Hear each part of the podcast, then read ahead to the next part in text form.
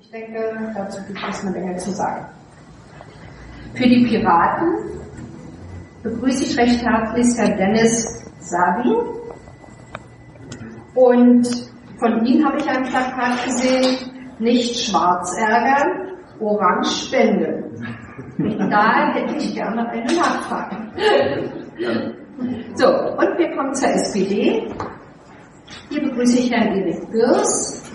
Und die SPD hat sich ja auf die Fahnen geschrieben, dass wir entscheidet. Vielleicht können Sie dazu nachher ähm, ein paar Worte sagen. Bevor wir in die Inhalte gehen, möchte ich einige ja, Regularien für die heutige Runde äh, nochmal deutlich machen. Wir haben uns ein Zeitfenster gelegt bis 20 Uhr. Ich denke, das ist auch so machbar. Ähm, ich weiß, dass Herr Petzold ähm, schon ein bisschen früher ähm, noch einen weiteren Termin wahrnehmen muss. Und ich denke, wenn es denn für Sie brenzlig wird, dann entlassen wir sie, wenn man sie dann weitermachen. Ähm, wir haben uns das heute so vorgestellt, dass für die Kandidatinnen und Kandidaten ähm, die vier gewerkschaftlichen Schwerpunktthemen ähm, als Grundlage praktisch ähm, angeboten werden. Und wenn wir diese Fragerunde beendet haben, dann ähm, haben Sie das Wort und die Möglichkeit, ähm, Fragen zu stellen oder das, was Sie praktisch den Kandidatinnen und Kandidaten schon immer mal sagen wollten oder was Sie von ihnen erwarten, was vielleicht in der letzten Runde noch nicht ganz so ähm, aufgegangen ist. Für den DGB stehen im Mittelpunkt die gewerkschaftlichen Forderungen mit den Themen eine neue Ordnung der Arbeit, sichere Renten, ein sozial gestaltetes und demokratisch legitimiertes Europa und die Finanzierung eines handlungsfähigen Staates. Der DGB fordert Politikwechsel für Arbeitnehmerinnen und Arbeitnehmer. Und damit würde ich zur ersten Frage kommen und übergebe an Bert wenn ich heute ein schwarzes T-Shirt anhabe, so soll das nicht meinen politischen Standpunkt verorten, sondern ich erinnere daran, die Schiedsrichter haben früher schwarz gewandelt sich bewegt, heute ist das etwas anders. Außerdem ist es ein Schweizer T-Shirt, sodass ich sage, die Neutralität der Moderation soll gewahrt bleiben.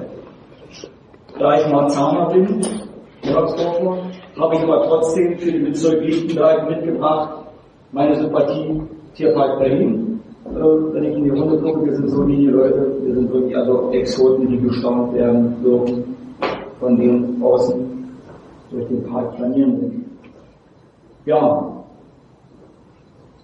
ein Punkt heißt neue Ordnung der Arbeit. Menschen gerecht zu entlohnen. Du hast mal, als ihr zu zweit an Klapptischen im Bundestag saßen, gesagt, von Arbeit muss man leben können. Diesen Slogan aus den USA, also von den USA-Gewerkschaften hierher gebracht, ist in der Tat so, wir haben eine Entwicklung verdreizehnfach der Arbeitsplätze im Niedriglohnsektor. Wie stellt ihr euch vor, 10 Euro Mindestlohn? Das hieß ja, wir würden über die Kappungsgrenze bei der, also bei der Erkennung hinauskommen. Na, von 10 Euro Mindestlohn wird man nicht reich. Das äh, Stichwort Kennungsgrenze ist ja, glaube ich, schon etwas, was das aufzeigt. Darum finde ich auch, muss man diese Zahl äh, auch so ansehen, dass sie sich irgendwann mal weiterentwickelt. Also dabei darf man nicht stehen bleiben, aber das ist eine Position, um auch ein menschenwürdiges Leben zu haben. Ich will mal eine andere Zahl bringen dass die Bundesagentur für Arbeit hat in der vergangenen Woche, beziehungsweise das Institut äh, für Arbeitsmarktforschung, äh, Zahl berechnet, dass 4,9 Millionen Menschen den Leistungen aus der Arbeitslosengeldversicherung 2, auch als Hartz IV bekannt, zustehen würden, die nicht in Anspruch nehmen. Und unter diesen Menschen, und das sind ungefähr 44 Prozent der Berechtigten, Und unter diesen Menschen, die Arbeitslosengeld 2 beziehen, sind ja sehr viele Menschen, die arbeiten gehen, als sogenannte Aufstocker. Und das ist für mich so ein zentrales Thema, Arbeit und Würde. Wer arbeiten geht, wer 40 Stunden oder länger arbeiten geht, was ja häufig auch Realität ist, muss von dieser Arbeit leben können, ohne noch zum Amt gehen zu müssen. Und deshalb kämpfen wir seit vielen Jahren so vehement für den gesetzlichen Mindestlohn. Manche sagen 10 Euro ist utopisch, ich sage 10 Euro ist gerade mal so eine Grenze, die unbedingt erreicht werden muss und dazu gehört natürlich, dass der Arbeitsmarkt reguliert werden muss. Also wir haben ja wirklich prekäre Arbeitsverhältnisse in einer Zunahme, die wirklich nicht zu ertragen ist. Wir haben Werkverträge, wir haben äh, Zeitarbeit und allem dem muss man ein Mittel vorschieben. Eingeführt worden ist alles ja unter der großen, oder vieles von dem unter der großen Vorschrift Agenda 2010. Viele wissen nach den vier Jahren gar nicht mehr, was das bedeutet. Aber genau daher rührt ja diese Unordnung auf dem Arbeitsmarkt. Das ist Unordnung und keine neue Ordnung und die gehört beseitigt. Gut, ich will jetzt äh, mal an die ehemals Regierenden und jetzt wieder regieren wollenden den Ball weiterschieben, bevor dann die Regierenden dazu zu Wort kommen. Es ist ja so, ich persönlich bin nicht gegen Leitverträge, sondern ich bin dagegen, wie Leitverträge gehandhabt werden. Vielleicht Ja, während die, die, die Bundesregierung äh, Berlin und auch mit Rot-Grün, das haben Sie richtig gesagt, ähm, wieder den Bundeskanzler stellen wollen, ähm, auch für die SPD ist auch der Wert der Arbeit ein wichtiges, zentrales Thema. Und das, was Sie vorher vorhin gesagt haben mit unserem Slogan, dass wir entscheiden, wir wollen mit der Politik, die wir in der nächsten Wahlperiode ähm, umsetzen wollen, wir den Menschen im Mittelpunkt, ähm, das, äh, im Mittelpunkt stellen wir wollen ähm, den Menschen das Gefühl geben, dass sie ernst genommen werden. Wir wollen, äh, dass die Entscheidungen in erster Linie wieder, oder dass, dass die dann auch spüren, dass die Entscheidungen, die treffen, auch ihnen zugutekommen. Weil, das vielleicht noch kurz fortzusetzen, im, im Deutschen Bundestag wurden im Wochentakt Milliardenbürgschaften für deutsche Banken äh, getätigt. Und dann kann ich schon verstehen, dass sich viele Menschen von den etablierten Parteien abwenden und denken, ähm, die Entscheidungen, die getroffen werden, das ist ja gar nicht, das wird nur für Banken gemacht und für mich kommt gar nichts raus. Und deswegen wollen wir mit dem Slogan wieder den Menschen im Mittelpunkt stellen. Und jetzt was zum Wert der Arbeit. Ähm, die SPD, oder es kann doch, oder es kann doch nicht sein, dass jemand 40 Stunden in der Woche mal lobt und am Ende dann noch zum Amt gehen muss am Ende des Monats, weil es nicht reicht, weil es nicht dafür reicht, ähm, sein Kind ordentlich zu ernähren, weil es nicht dafür reicht, die Miete zu bezahlen. Und deswegen fordern fordert die SPD einen Mindestlohn von 8,50 Euro, einen flächendeckenden Mindestlohn. Das würde über 7 Millionen oder fast 7 Millionen Menschen in diesem Land zugutekommen. Das hat übrigens auch noch andere Effekte, neben dem Effekt, dass die Menschen dann von dem leben können, was sie tatsächlich erarbeiten, stellt natürlich auch die Wirtschaft, weil das erhöht die Kaufkraft. Wir wollen an anderer Stelle ähm, Leiharbeit gesetzlich begrenzen. Über 900.000 Menschen ähm, sind in diesem Land in Leiharbeit tätig. Ähm, und wir wollen im ersten Schritt äh, Betriebsräte mitentscheiden lassen, wenn es darüber geht, wenn es darum geht, dass Großwerk, Großfirmen ähm, Leiharbeit und auch Werksverträge ähm, ausschreiben. Also nur eine Stärkung der Betriebsräte. Und was mir auch wichtig ist, in Bezug auf Arbeit, ähm, ich möchte mich dafür einsetzen, die SPD möchte mich dafür einsetzen, dass Männer und Frauen gleich entlohnt werden. Denn es gibt ein Lohngefälle zwischen Männern und Frauen von 25 Prozent. Und der ist nicht allein dadurch erklärbar, das ist auch dadurch erklärbar, aber es ist nicht nur allein dadurch erklärbar, dass Frauen in der Regel, oder dass Frauen oft, nicht immer, aber oft in Teilzeit leben, Männer in der Regel nicht.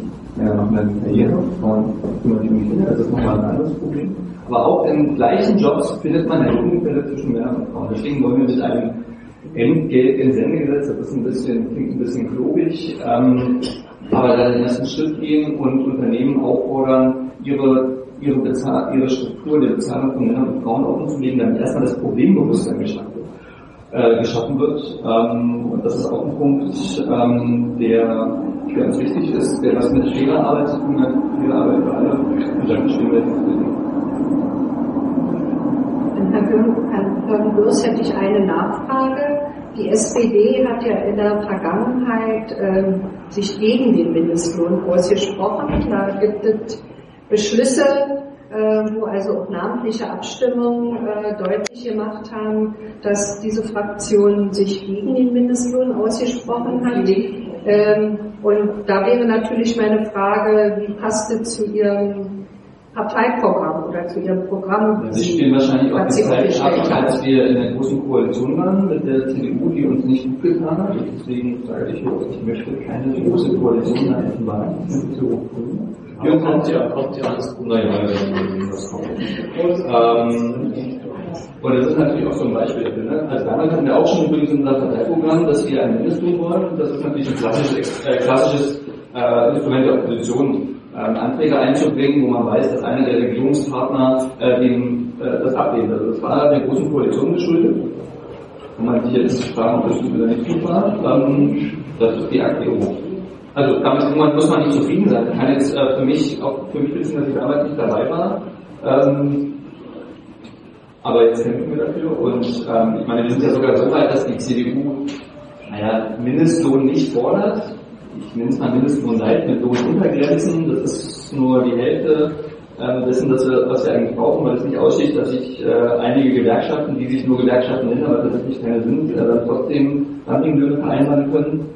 Ähm, aber zumindest die Diskussion ist in der Gesellschaft angekommen und die Diskussion ist zumindest auch in der CDU angekommen und das ist äh, ja schon mal ein positives Zeichen. Darf ich da einwerfen, dass es auch in der Zeit, als die SPD in der Opposition war, dass es ja seit 2009 auch solche Abstimmungen gab Und leider gab es da auch keine SPD. Aber nur mal der Korrektheit es tut mir leid, ich bin ja im Bundestag, ich erlebe ja diese ganzen Abstimmungen, deswegen muss ich das vielleicht an der einen oder anderen Stelle sagen. Ich will es nicht zu oft sagen, aber an der Stelle wollte ich es mal gesagt haben. Ja, wie sieht es aus, Herr Dr. Petzold? Wir kennen uns ja auch von Gesprächen in Hohenschönhausen zum 1. Mai. Ja, also das äh, von der Woche her muss ich erstmal sagen, sind wir als Gewerkschafter Ihnen als Person gegenüber doch mit einem gewissen Sympathiebonus haben. Vielen Dank. Ich dachte schon, wir haben das schwarze T-Shirt angezogen, um zu zeigen, dass die CDU, wenn sie zur Gewerkschaft kommt, natürlich immer ein Heimspiel hat. Und ich schaue mich hier oben und sehe das natürlich auch wieder. Das Bundesverfassungsgericht sieht das anders. Ja. Und die Union ist ja auch eine Partei, die lernfähig ist und äh, das gehört sich, glaube ich, für eine Volkspartei. Und so ist es ja oft so, dass wir, gerade wenn man den Slogan gemeinsam erfolgreich sieht, immer darüber reden muss, dass eine Gesellschaft gebildet wird von uns allen. Und dass mir gerade als junger Mensch wichtig ist, dass junge und alte Frauen und Männer gemeinsam in dieser Gesellschaft mitwirken. Ich weiß, dass viele von den bürgerschaftlich engagiert sind. Davon lebt unsere Gesellschaft. Und die Union findet sowas wichtig und ich persönlich finde das wichtig. Ich bin selber seit zehn Jahren im vorpolitischen Raum aktiv. Als Sportfunktionär kümmere ich mich darum, dass hier ähm, Sporthallen nicht geschlossen werden, dass Sportstätten erhalten bleiben. Und da haben wir im Bezirk ja gerade auch, was auch wichtig ist in der Kommunalpolitik, ja auch oft pragmatische, sachliche Entscheidungen getroffen. Und dann kommen wir zum Thema Mindestlohn und der Frage, was ist ein ähm, einheitlicher Mindestlohn wert, wer sollte den bestimmen?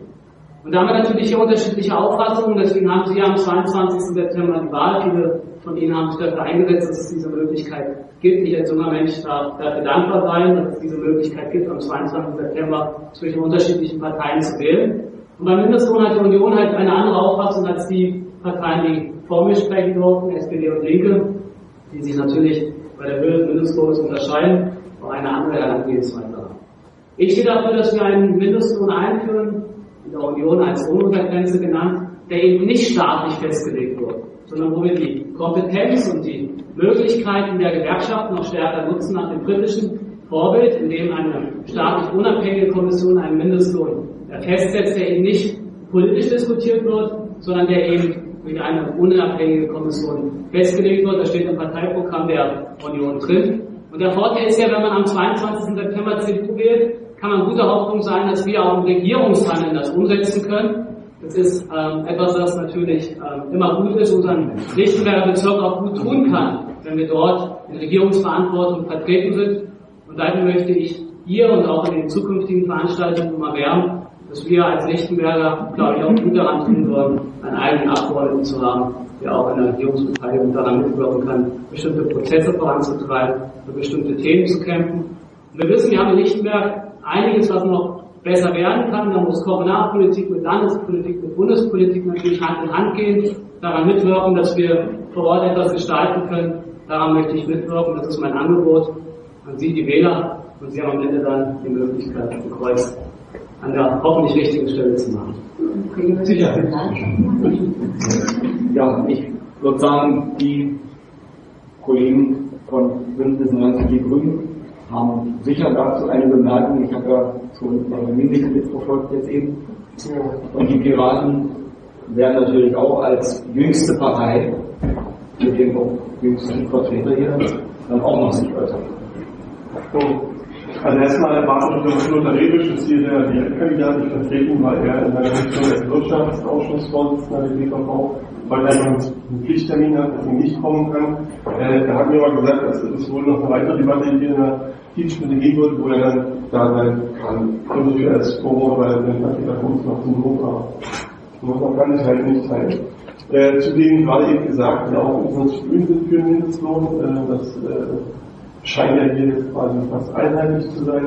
Äh, gleichwohl kann man ganz klar sagen, nee, ganz einfach nicht. Ähm, denn der Kollege von der hat gesagt, ja, die CDU für Mindestlohn und äh, wenn sie uns wählen, dann wird er in der nächsten Legislatur der Mindestlohn endlich kommen. Und ich frage mich dann, Herr Gott, äh, also wenn die Suchtparteien können natürlich sagen, wir sind dafür und wir haben ein Problem, wir können es durchsetzen, aber wir haben keine Mehrheit. Die CDU ist in der Regierung, hat eine Koalition, hat eine Mehrheit, hat im Wahlprogramm beschlossen, dass so eine schöne Sache drin steht wie Mindestlohn, für die kann ich noch eine streiten. Ähm, aber auch Mindestlohn. Mir noch irgendwie eine Spanne auf, wo für mich zumindest ein Missverständnis sich darauf ergibt, irgendwie kann man nicht stimmen aus dem, was wir gehört haben und dem, was, was da tagtäglich erlebt. Vielleicht kann man das noch aufklären. Ähm, neben mitnichten kann man äh, sich sicher sein, wenn man CDU wählt, dass man ein Mindestlohn bekommt, weil auch seine Position als wieder versucht, mit der FDP zu gehen und dann von diesem schwierigen Partner der FDP wie letztes Jahr auch der so eine riesige Säulenpartei ist, äh, da die CDU am Rabenring und die Manege führt. Nee, also nicht CDU wählen bringt gar nichts, wenn man äh, sich um Sachen Mindestlohn irgendwie stark macht. Ähm, ist auch das falsche Modell. Ähm, ich glaube schon, dass man da gesetzlich äh, oder staatlich was vorgeben muss. Deutschland ist der einzige Land in Europa, neben Zypern und neben Zypern. Man kann auch von Zypern die Debatte führen. Klar, die Mindestlöhne definieren auf der Höhe nach. Auch klar, ja, da kann man noch ganz viel diskutieren, deswegen haben die Grünen auch mal Linkspartei-Abtrag abgelehnt, zumindest wo man hier 10 Euro fordern. Wir sagen, das ist 58 einsteigen. Und, ja, dann kann man sich über die Zeit sicherlich ganz äh, spannend debattieren. Ab wann wird es halt für Handwerker schwierig, das zu bezahlen und so weiter und so fort. Das sind ja auch schwierige Sachen. Das kann man zu alle ja, ähm, zugestehen, dass wir da ähm, sicherlich in Detail auch bringen müssen. Wir haben vorhin den Einstieg gehabt, äh, grün, der grüne Wechsel. Ne? Weil in der Tat ist es ja nicht die Frage Mindestlohns. Wir haben jetzt vier Jahre Stagnation, teilweise hin und her schwanken, man hat Atomenergie gehabt. Äh, wir haben bei der Energiewende jetzt so einen Punkt, dass die Regierung es einfach so macht, dass es immer teurer wird. Das macht es einfach schlecht. So, es ist einfach handwerklich schlecht, was da passiert. Es die größtmöglichen äh, äh, Energiefarbe des Landes, wenn es so möglich teuer ist, ist vorhanden ist, äh, von oben bis unten einfach schlecht gemacht. Wir haben äh, bei wir sind in einer Situation, wir zum ersten Mal richtig hier prosperierendes äh, Wirtschaftswunder fast haben und trotzdem ist der Haushalt, äh, geht ja weiter in Verschuldung. Die Steuerpolitik also ganz offensichtlich auch schlecht, handwerklich schlecht gemacht, nicht betrieben. Äh, wir haben äh, in Deutschland eine Wirtschaftskraft entwickelt, wo wir quasi eigentlich doch der Motor Europas sein müssten. Äh, stattdessen äh, lahmt Europa, weil Frau Merkel äh, sich nicht mal nach Griechenland begibt, dort mit den Leuten äh, so redet und dann man sich fragt, wie viel geben die dann wirklich dahin. Damit nicht nur zum deutschen Arbeitnehmerinnen und Arbeitnehmern gut geht, sondern auch zum griechischen. Da kann doch nicht sein, dass in Griechenland da alles zusammenbricht bis zur Gesundheitspolitik und wir hier so tun, als ob uns das nicht angeht. Also auch da ganz klar das Versagen der staatlichen Regierung und das kann man durch alle äh, Politikbereiche, fast alle Politikbereiche durchbuchstabieren und deswegen grüner Wechsel. Punkt. Bevor ich jetzt äh, den Piraten neben mir hier, die übergebe, das ist durchaus nicht von der Hand zu weisen, dass Deutschland seine Wirtschaftskraft deshalb erhalten hat, weil auf Kosten der Arbeitnehmer, wir haben erst ein paar Zahlen genannt, also jeder vierte Arbeitsplatz, Vollzeitarbeitsplatz in Deutschland ist mittlerweile im Niedriglohnsektor. Ähm, es ist in der Tat so, dass in Deutschland die Tarifautonomie, das ist eine Aufgabe der Gewerkschaften, mit der Industrie das zu verhandeln, gute praktische Erfahrung über Jahrzehnte hat, dass wir, und da muss ich den Zungenschlag so ein bisschen äh, äh, ergänzen, der allgemeinverbindlich erklärte Mindestlohn ist schon eine politische Entscheidung aus dem Grund der Arbeit. Aber das trifft immer nur einzelne Branchen. Und viele, die nicht in dieser Branche arbeiten, profitieren davon nicht und haben das Nachsehen. Und dann ist immer noch die Kehrseite, der einzelne Kollege, der arbeitet, wenn ich auf einer Baustelle eine Kontrolle mache, kriegst du Mindestlohn, ja, krieg 57. Der Allgemeinverband der erklärte Mindestlohn, der Höchstsatz liegt bereits über 10 Euro. Aber die Ursprungsmarge, die man mal vor 15 Jahren verkündet hat, 7,50 Euro Mindestlohn. Ich habe übrigens noch so ein DGB-T-Shirt, ja, habe ich nämlich äh, nicht dieses Jahr, sondern letztes Jahr, 1. Mai, ein Jahr. Äh, das ist seit 15 Jahren nicht passiert.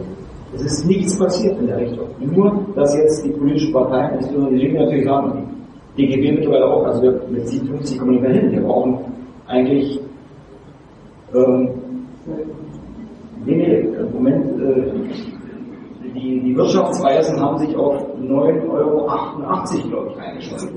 9,88 Euro. Also, das hat wahrscheinlich deshalb getan, um nicht unbedingt der Linken zum Wort zu reden. Es ist ja so bei den Preisen 9,99 Euro klingt besser als 10 Euro. Aber gut, Prost. Zum Thema Wirtschaft.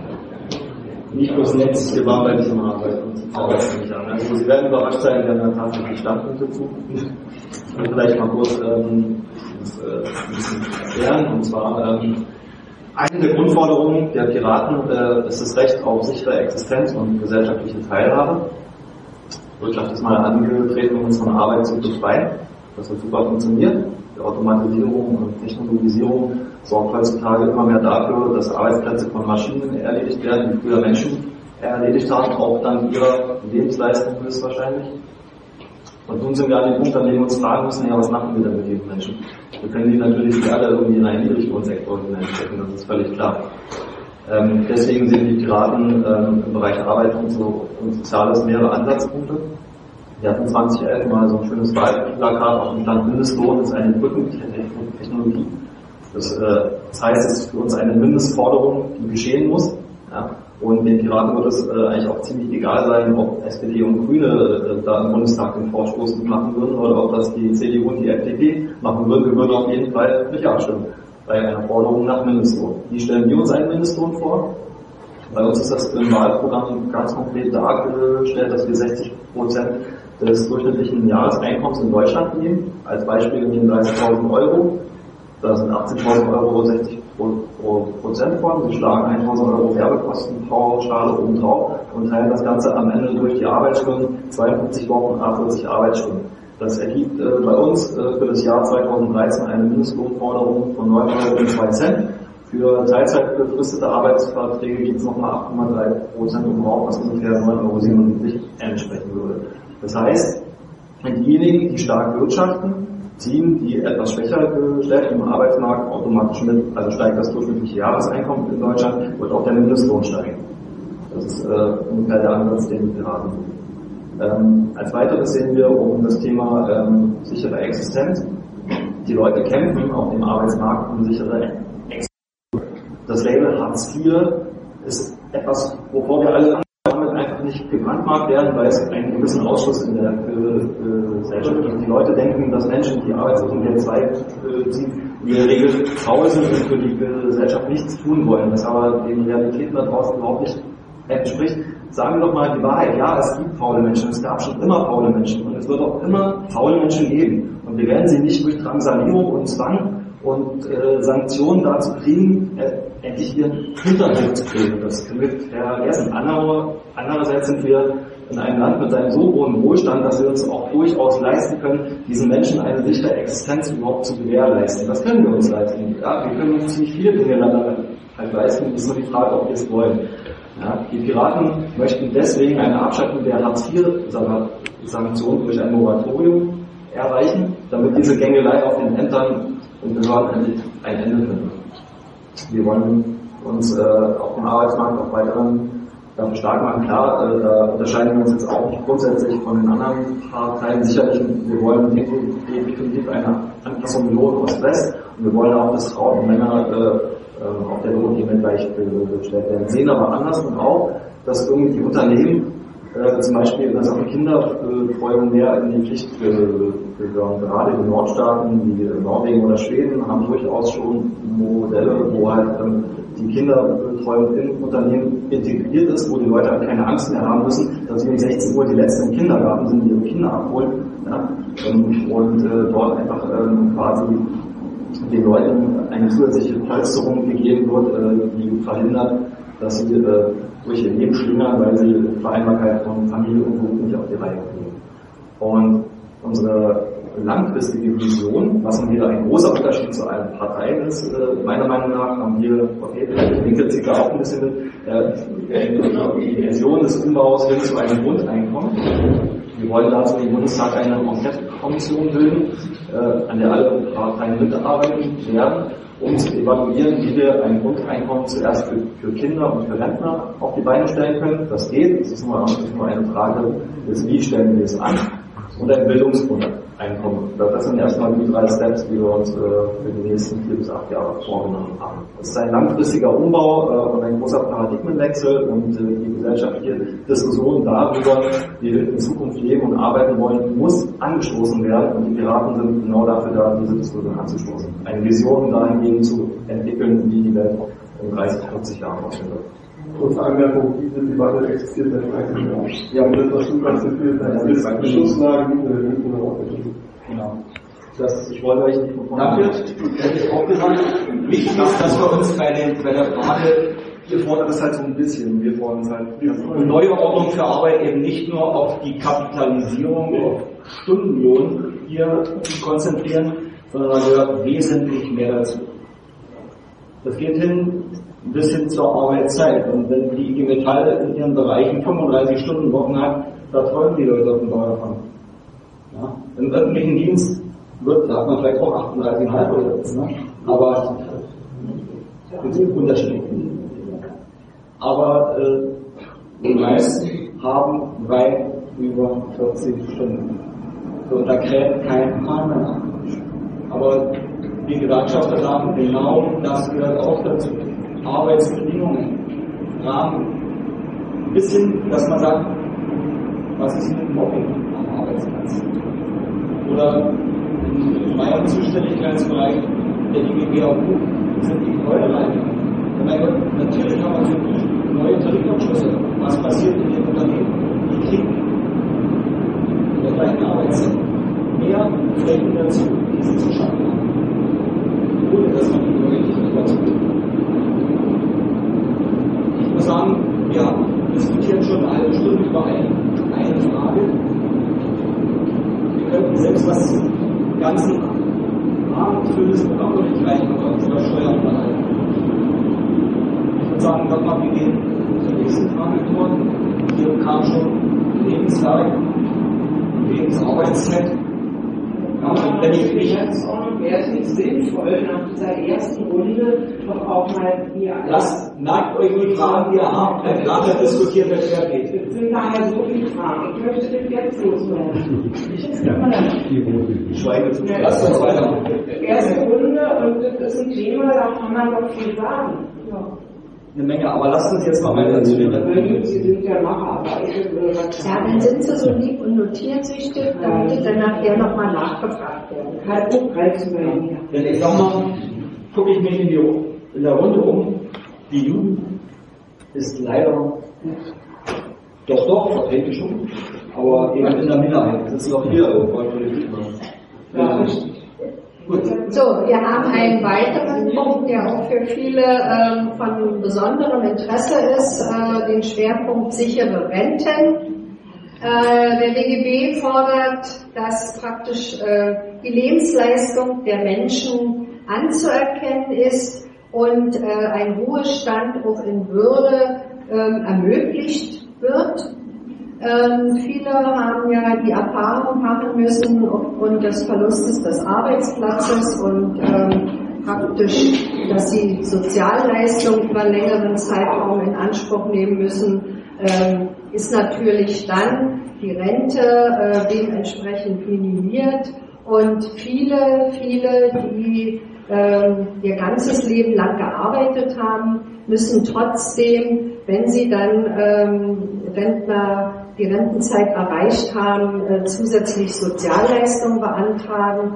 Und da fordern wir, dass äh, praktisch auch zum Ende des Arbeitslebens, wenn dann äh, praktisch ja, die Arbeitskraft für die Gesellschaft eingesetzt wurde, ähm, dass dann auch das Recht bestehen soll, äh, eine Rente zu haben, von der man existieren kann.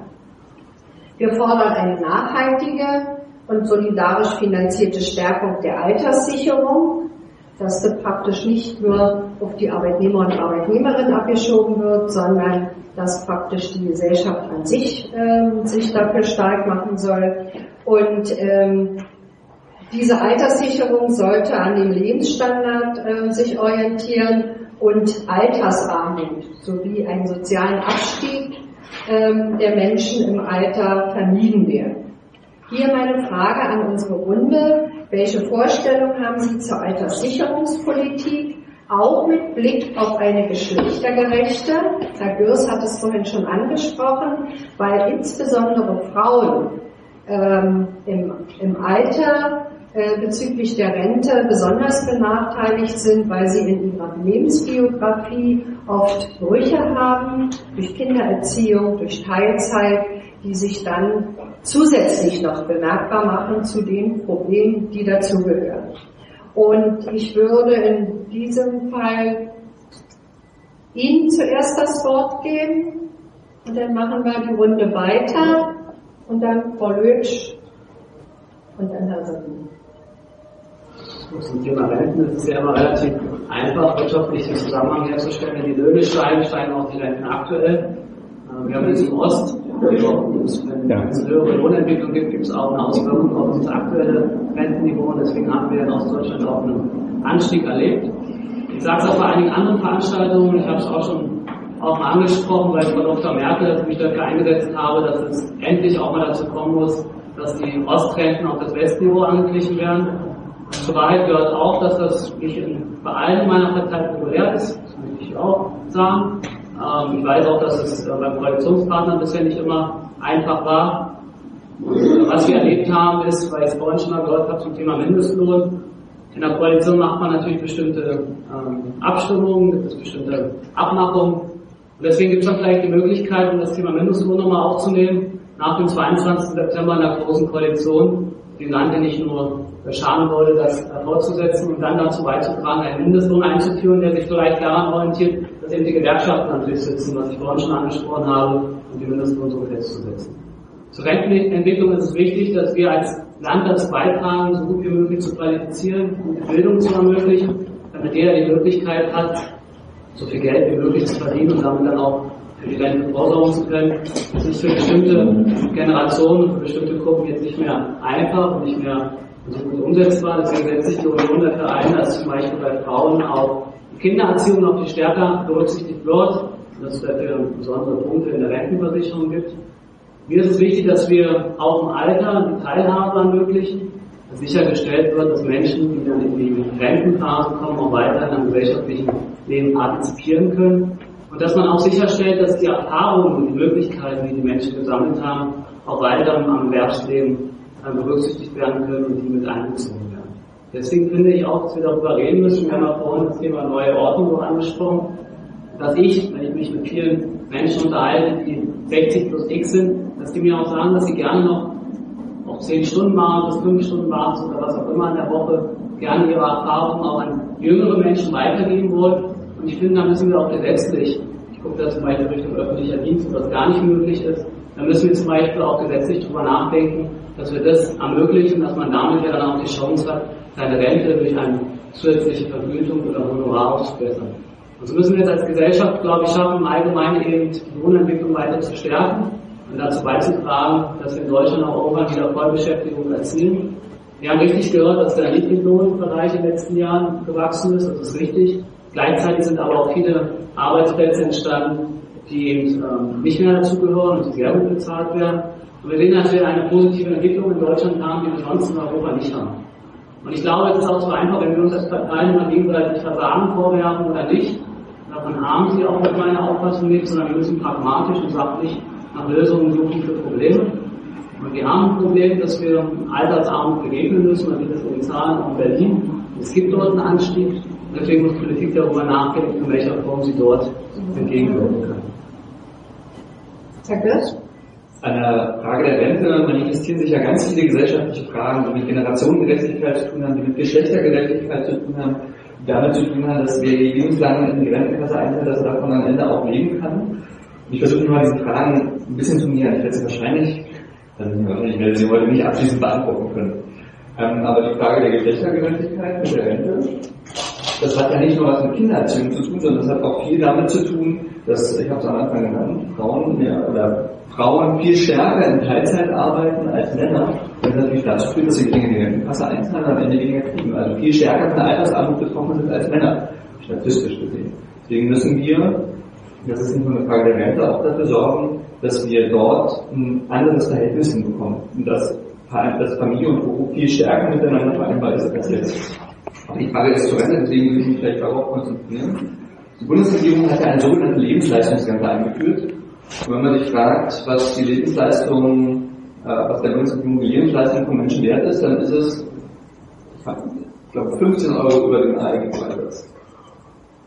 Da kann man sich natürlich schon fragen, wie ernst ist das denn gemeint? Deswegen wollen wir auch, um Altersarmut zu verhindern, zumindest in einem ersten Schritt äh, eine Mindestgrenze von 850 Euro einführen. Und wir wollen uns auch der, wir sind die einzige Partei, die ein Konzept hat, ähm, also ein Stufenkonzept hat für die Einführung oder für die Angleichung der Ost-West-Grenzen. Denn es ist tatsächlich langsam Zeit, weil ansonsten sind diejenigen Menschen, die das betrifft, nicht mehr am Leben oder haben auch nichts geschafft. Ähm, und im Koalitionsvertrag der schwarz-gelben Regierung steht ja auch drin, dass sich diese Koalition äh, der Frage Ost-West-Grenzen nähert und dafür ein Gesetz einbringt, um das auf den zu bringen.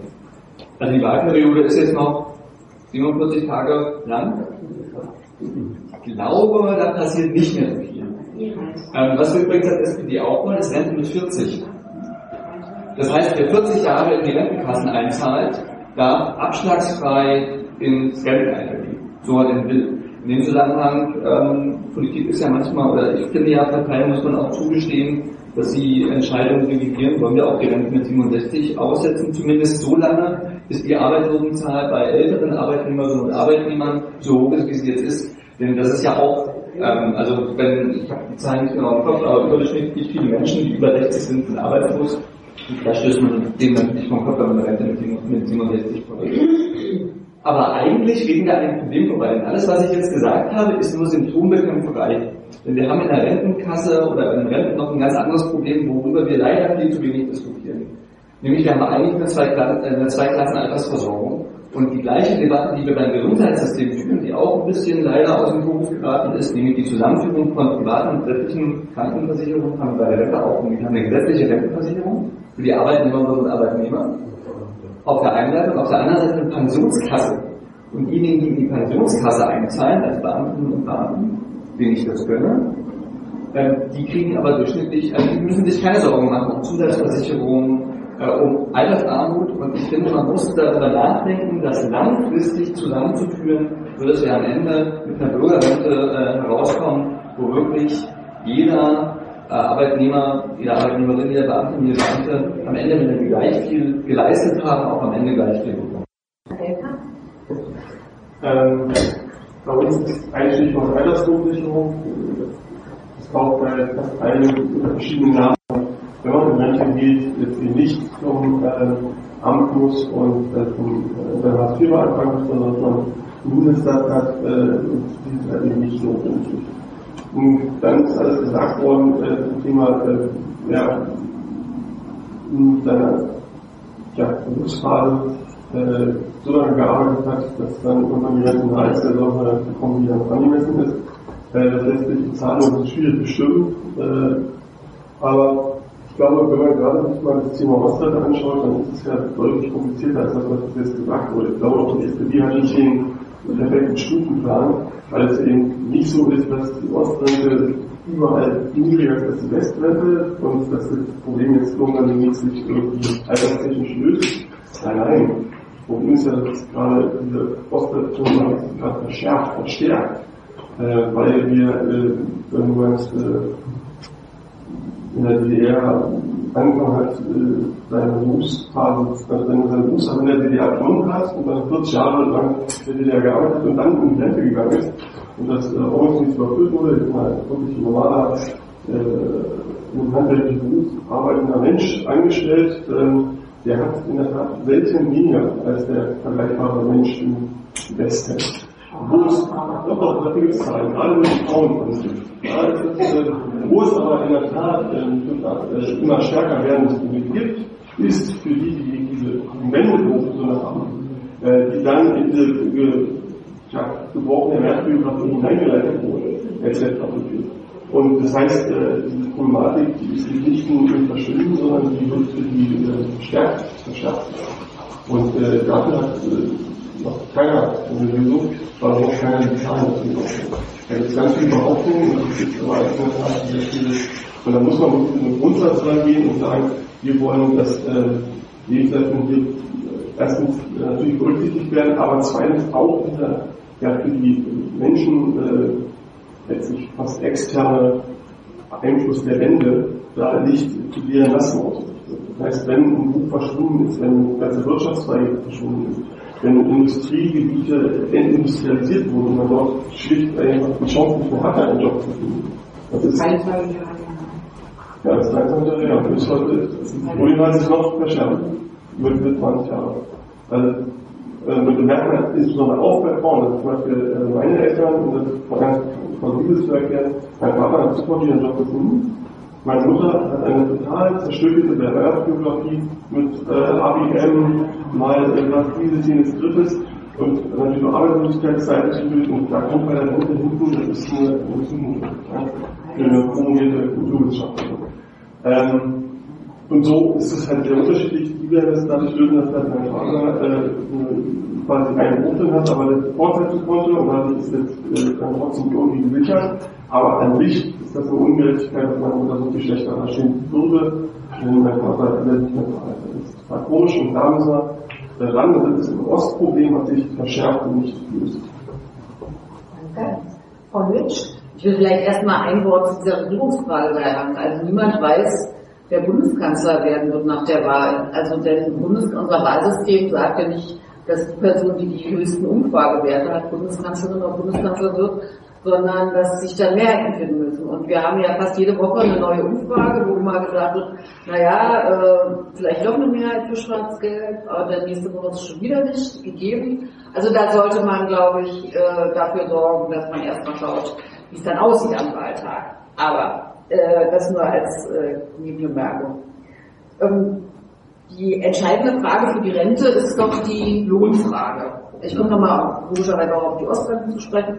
Und da gibt es doch den engen Zusammenhang. Gute Löhne, gute Einkommen sind die Grundlagen für gute Rente. Und wenn wir eine Situation haben, dass ja auch teilweise nur, ich nehme mal ein paar Beispiele, die jetzt noch nicht genannt worden sind. Es ist ja nicht so, dass Frauen sagen, ich möchte nur 30 oder 20 Stunden arbeiten, sondern man geht doch durch die Stadt, sieht hier überall, fast überall steht an Geschäften 450 Euro Kraft oder 400 Euro Kraft besucht. Äh, man muss nur Annoncen lesen, in äh, Stellenanzeigen, im akademischen Bereich, 30 Stunden Kräfte werden gesucht und das wird angeboten. Oder, was ja eigentlich viele gar nicht wissen, sich gar nicht vorstellen können, wenn sie ihr Kind in die Schule schicken, dass wir angestellte Lehrer haben, die äh, Vertretungslehrer quasi sind, die während des Schuljahres arbeiten und während der Ferien dann arbeitslos sind und dann vielleicht wieder eingestellt werden. Also selbst im akademischen und an Sie anzuknüpfen, wie Sie von der promovierten Kulturwissenschaftlerin, ist das ja gang und gäbe, dass immer weniger und immer schlechter äh, bedient wird. Es gibt natürlich Gruppen, die gut verdienen in unserem Land, das müssen wir auch, das will ich gar nicht wegschieben, aber für deren Interessen muss ich mich ja jetzt nicht einsetzen.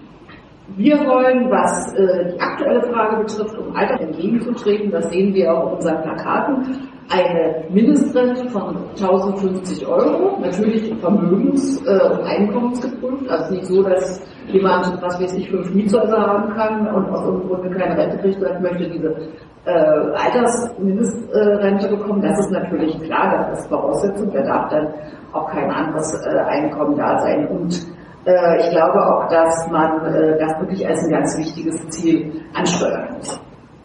Gute Löhne als Grundlage für gute Rente. Dann ist natürlich wichtig, dass die Rente wieder das Alters, äh, das Lebensniveau im Alter sichert. Wir waren noch bei 53 Prozent sozusagen. Es geht immer weiter zurück.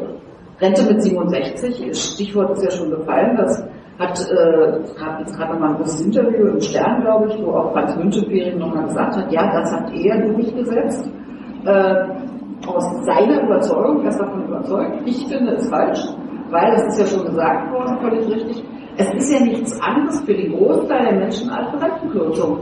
Die Menschen, die mit über 60 noch eine Arbeit haben, die Vollzeit ist und gut bezahlt ist, die sind in der Minderheit. Also funktioniert das als Rentenkürzung. Natürlich gibt es eine Menge Rentner, die sagen, ach, ich möchte noch irgendwo 10 oder 15 Stunden oder wie auch immer äh, mir was dazu verdienen. Aber ich glaube, das ist ein ganz anderes Problem. Das kann man nicht dagegen äh, stellen. Das, äh, das eigentliche Problem ist, dass die Frage Rente erst ab 67 äh, als Rentenkürzung funktioniert. So, jetzt natürlich Ostland. Das ist ja für die Linke ein Thema, was wir seit vielen Jahren, seit äh, 1990 an immer wieder bearbeiten, vorantreiben und wo wir natürlich auch wollen, dass wir da endlich auch die anderen Parteien dazu bringen, dass sie nicht nur sagen, wir wollen das auch, sondern dass sie auch entsprechenden Anträgen, die wir im Bundestag dazu einbringen, von mir aus auch gemeinsam, äh, dem zustimmen. Und da geht es um ganz verschiedene Dinge. Es geht erstmal um den Rentenwert, den Renten. Wie sozusagen, wie viel ist ein Rentenpunkt aus Wert? Das ist ein Problem.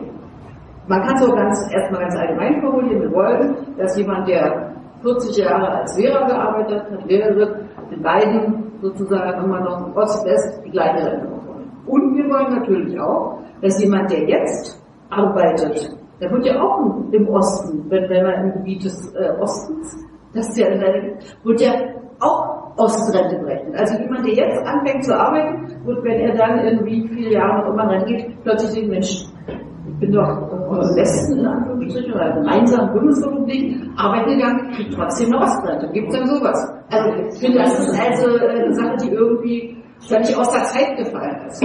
So, dann haben wir ganz viele Einzelprobleme zu lösen bei der Frage Rentengerechtigkeit Ost-West. Da gibt es Berufsgruppen, Deutsche Bahn, Post, Evidenz, wo immer noch Benachteiligungen bestehen. Es gab bestimmte äh, Sonderregelungen, die einfach auch ganz logisch sind. Nehmen wir ein Beispiel, wo es, glaube ich, jedem einleuchtet, Balletttänzerinnen und Balletttänzer. Also Balletttänzer können nur durch ein biologisches Wunder mit 60 äh, auftreten. Und da gab es also Regelungen, Übergangsregelungen, auch im Einigungsvertrag, das wurde dann einfach gestrichen.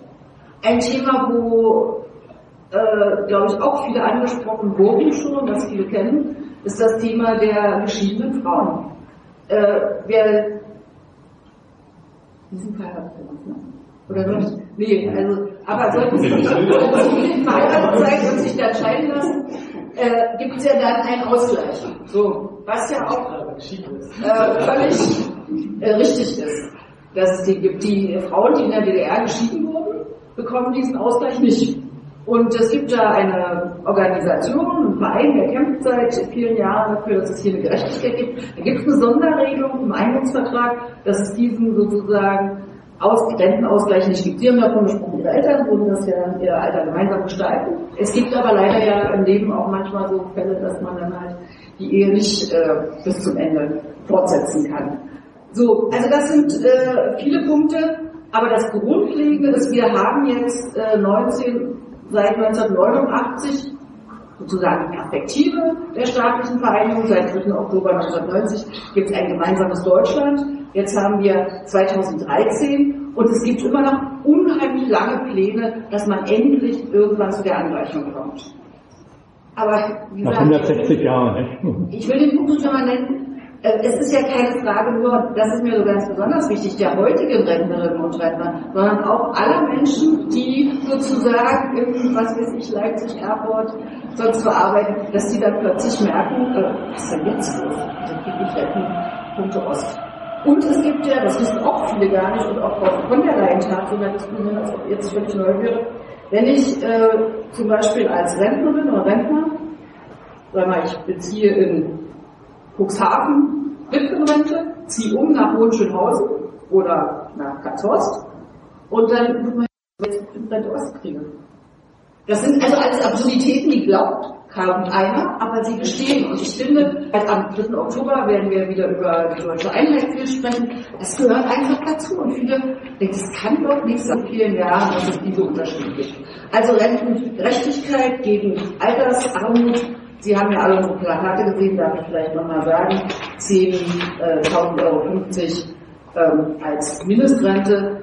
Und auf dem Plakat steht auch statt Flaschen sammeln und ich sage nochmal, also wenn ich sehe, wenn Leute, die äh, mein Vater sein können oder meine Mutter in Mülltonnen wühlen, um dort Flaschen zusammenzusuchen und äh, äh, da ihren Lebensunterhalt mit aufbessern, denke ich, das entspricht überhaupt nicht dem, was ich mir äh, als Leben in unserem Land vorstelle. Also es, und Sie haben es ja gesagt, wir sind ein reiches Land und das dürfen wir alle gemeinsam nicht akzeptieren.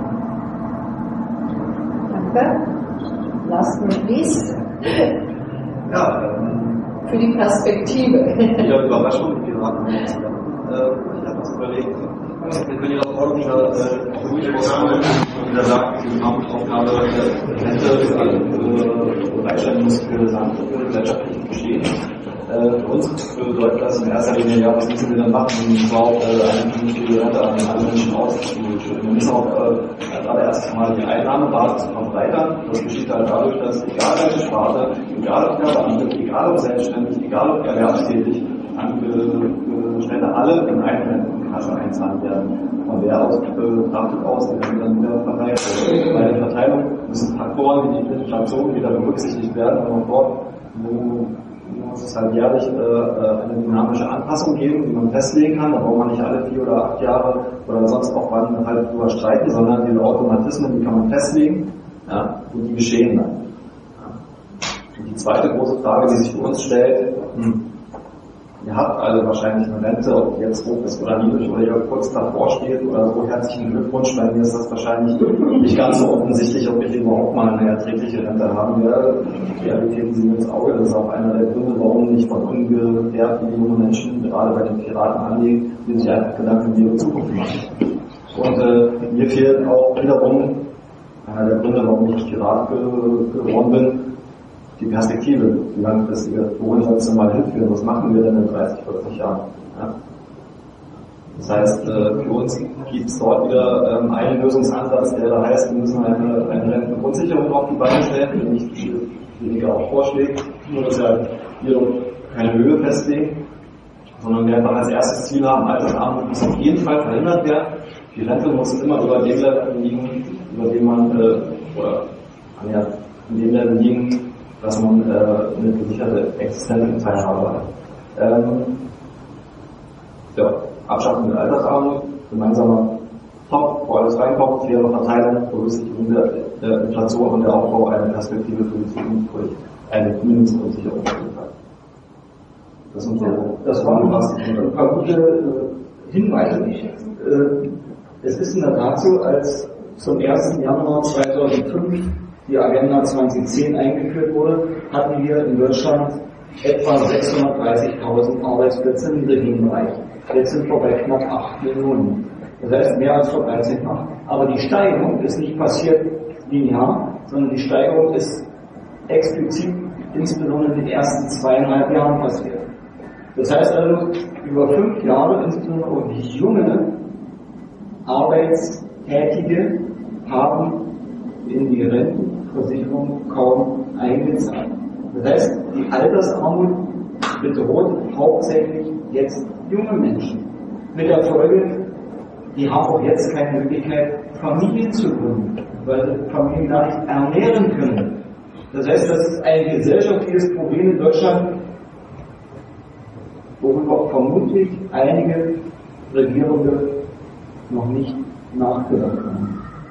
Und wenn heute erst wurde die Zahl genannt, 4,9 Millionen Anspruchsberechtigte gar nicht den Antrag stellen, dann liegt das vielleicht auch daran, dass von einigen der Rentner in der Familie die jungen Leute noch bezuschusst werden. So, und wenn ich jetzt weiß, aufgrund der Entwicklung in Europa, Spanien, über die Hälfte der jungen Leute arbeitslos. Ähnlich sieht es in Portugal aus. In Italien ist es nicht viel besser. Griechenland brauchen wir gar nicht erst ansprechen. Und dann weiß ich, dieses Problem, was uns bedroht, werden wir als Deutschland nicht mehr alleine lösen können. Äh, es ist ein großer Humanist, der kürzlich gestorben ist, über 90 Jahre alt, einer von den Dutzend, die die UNO-Menschenrechtscharta mitentworfen haben, hat gesagt, es ist nur möglich, als Weltbürger an die Probleme, an die Lösung der Probleme anzugehen. Wie sieht es aus? Die deutsche Regierung hat keine eigene Währung mehr, mit der sie irgendwie steuern kann. Wie stellen wir uns, oder Sie sich mit Ihren Parteien vor, die Entwicklung in Europa in dieser Richtung, die wir gerade ansprechen, die Wünsche, die wir geäußert haben, denn mehr als Wünsche sind sie nicht, zu gestalten. Ja. Ich schätze die Situation in Europa als sehr gefährlich ein. Einerseits die schlechte wirtschaftliche Lage vieler Südstaaten sorgt dort für Not, Enttäuschung und kanalisiert sich halt meistens äh, in die falsche Richtung. Deswegen gibt es äh, länderübergreifend die recht, populistische Bewegungen, wie in Deutschland die AfD, die Wiedereinführung des D-Mark halt fordern, die halt Zuwanderung stärker reglementieren wollen, die den alten Gedanken von Nationalstaaten wieder ins tägliche Gespräch einbringen. Ähm, und dennoch begreifen wir uns doch in erster Linie nicht nur als Deutsche, sondern auch als Europäer. Und der Konstruktionsfehler der Europäischen Union, die allein auf einer Währungsunion basiert, muss endlich mal angegangen werden. Ja, das heißt, Europa muss auf ein breites demokratisches Fundament gestellt werden, an dem quasi alle Länder gleichberechtigt und in Echtzeit ähm, diskutieren und entschieden haben. Ja, äh, das Europäische Parlament kann von der Kommission jederzeit übergangen werden. Ja. Undemokratische und intransparente Einrichtungen wie der ESM werden zu einem Fundament nie zustande gekommen. Das ist einer der Symptome dafür, woran es eigentlich krank war. Da wurde also quasi eine Einrichtung geschaffen, die sich quasi Zugriff auf die Haushalte aller Staaten in Europa gewährt. Ja. Und dann heißt es, ja, wenn jetzt dieser Gouverneursrat, der da sitzt, was entscheidet, was vielleicht in die Hose geht, ja, wir holen halt ein paar Milliarden zu viel aus Italien oder, oder aus Deutschland und versenken das irgendwo, wo keiner weiß, wo es eigentlich landet, dann sind die immun, bestrafen kann die keiner. Ich lehne mich zurück, zurück und äh, applaudiere für so viel Demokratie. Das ist äh, äußerst ungerecht.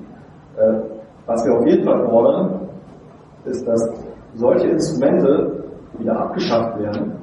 Ja, und dass, wenn schon durch einen Mehrheitsbeschluss des Parlaments solche Einrichtungen wieder als Instrument benutzt werden sollten, die auf jeden Fall äh, was sagen, wohin, wer hat es entschieden und wen kann ich zur Rechenschaft ziehen, wenn diese Entscheidung falsch war.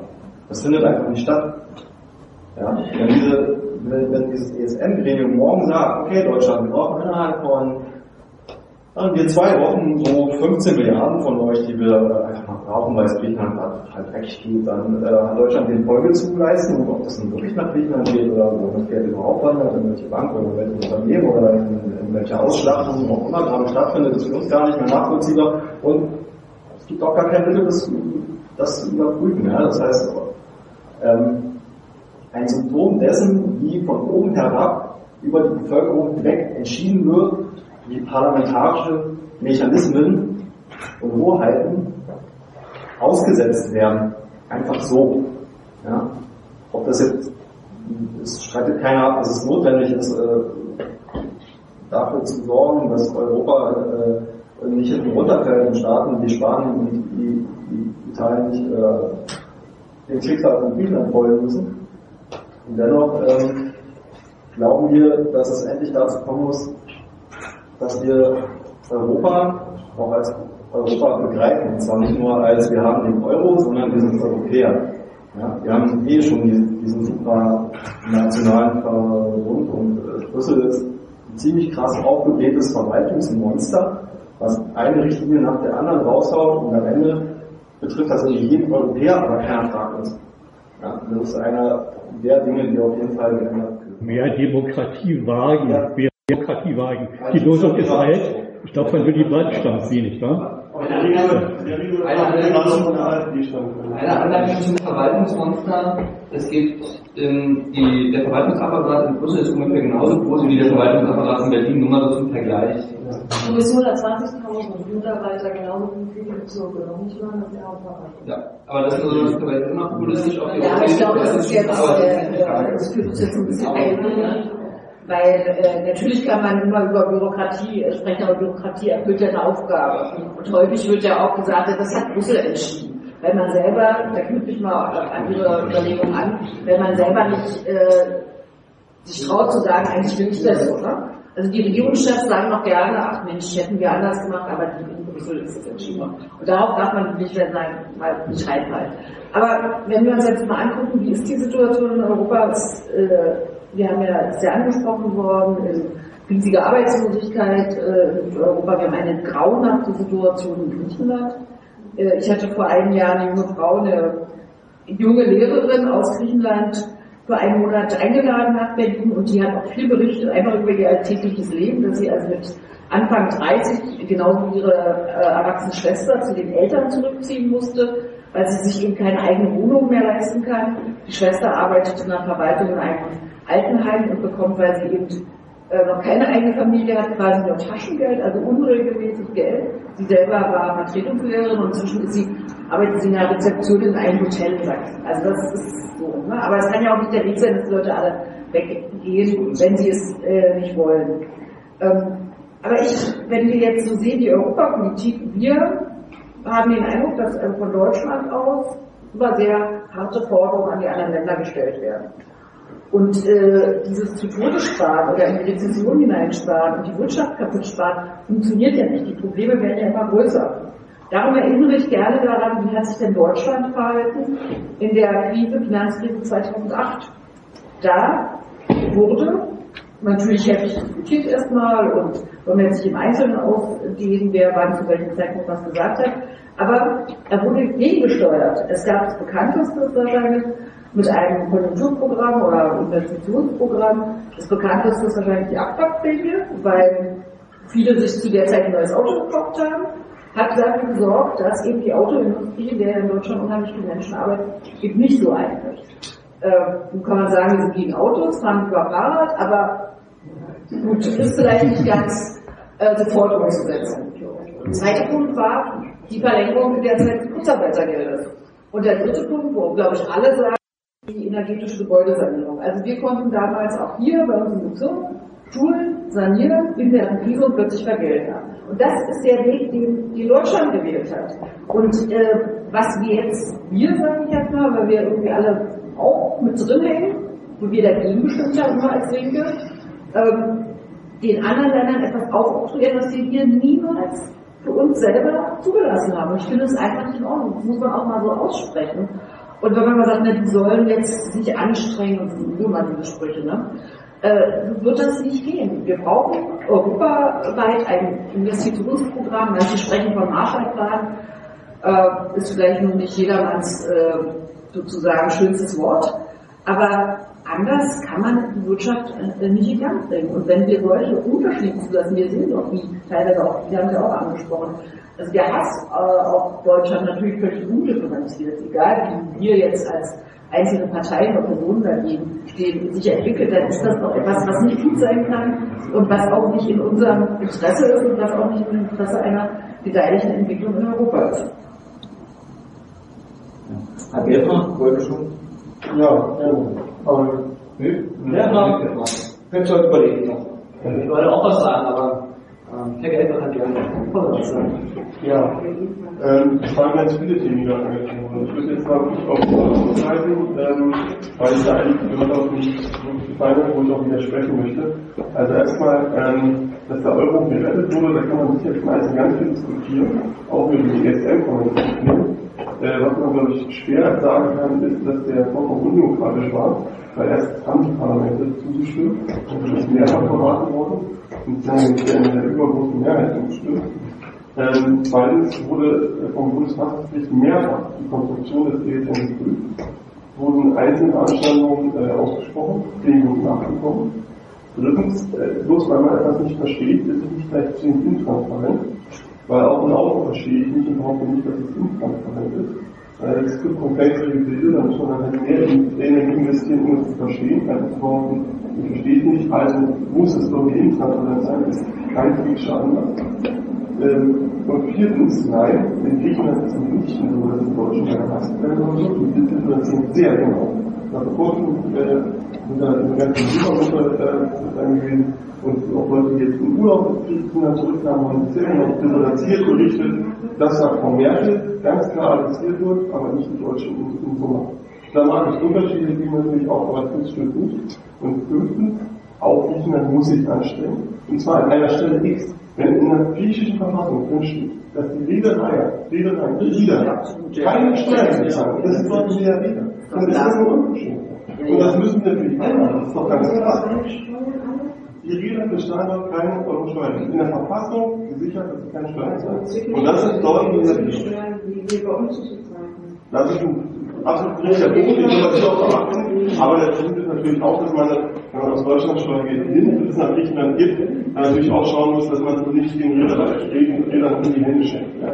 Also, natürlich ist es richtig, Verpflegungsstellen, aber es ist genauso wichtig zu sagen, da gehört natürlich Investitionsprogramm dazu.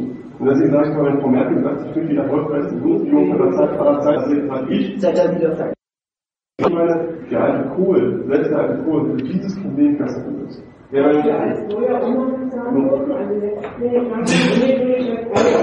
also sitzen. Oh, ich bin kein Fan von Herrn Kohl.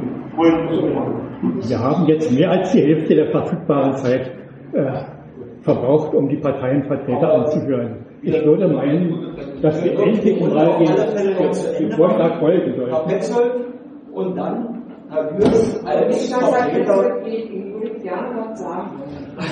Ich auch, ja. Ja, auf alle Fälle dann der Vertreter des Präsidenten des Europäischen Parlaments als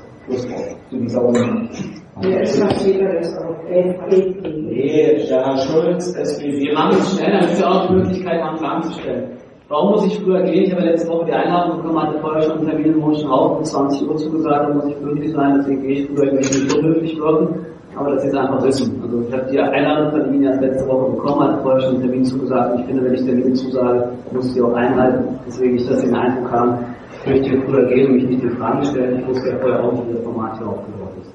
Was ich vielleicht noch zu Europa ergänzen möchte, wo ja auch einiges Wichtiges gesagt, wo ich auch nicht nur im Detail widersprechen möchte. Was ich zu Europa noch sagen möchte ist, es geht ja bei Europa gar nicht um eine Währungsunion als solche, sondern es geht bei Europa vor allem um eine Friedensunion, um eine Wertegemeinschaft. Ich gehöre zu der Gemeinschaft, zu der Gesellschaft und zu der ähm, Gruppe, die das Glück hat, in Europa keinen Krieg zu erleben. Sie haben teilweise dieses Glück nicht gehabt und wir können feststellen, dass es die Europäische Union gibt, gibt es zumindest in Zentraleuropa keinen Krieg mehr. Und allein deswegen hat sich die Europäische Union nach meiner Auffassung schon gelohnt. Und ich bin dankbar, dass ich in dieser Gesellschaft aufwachsen darf.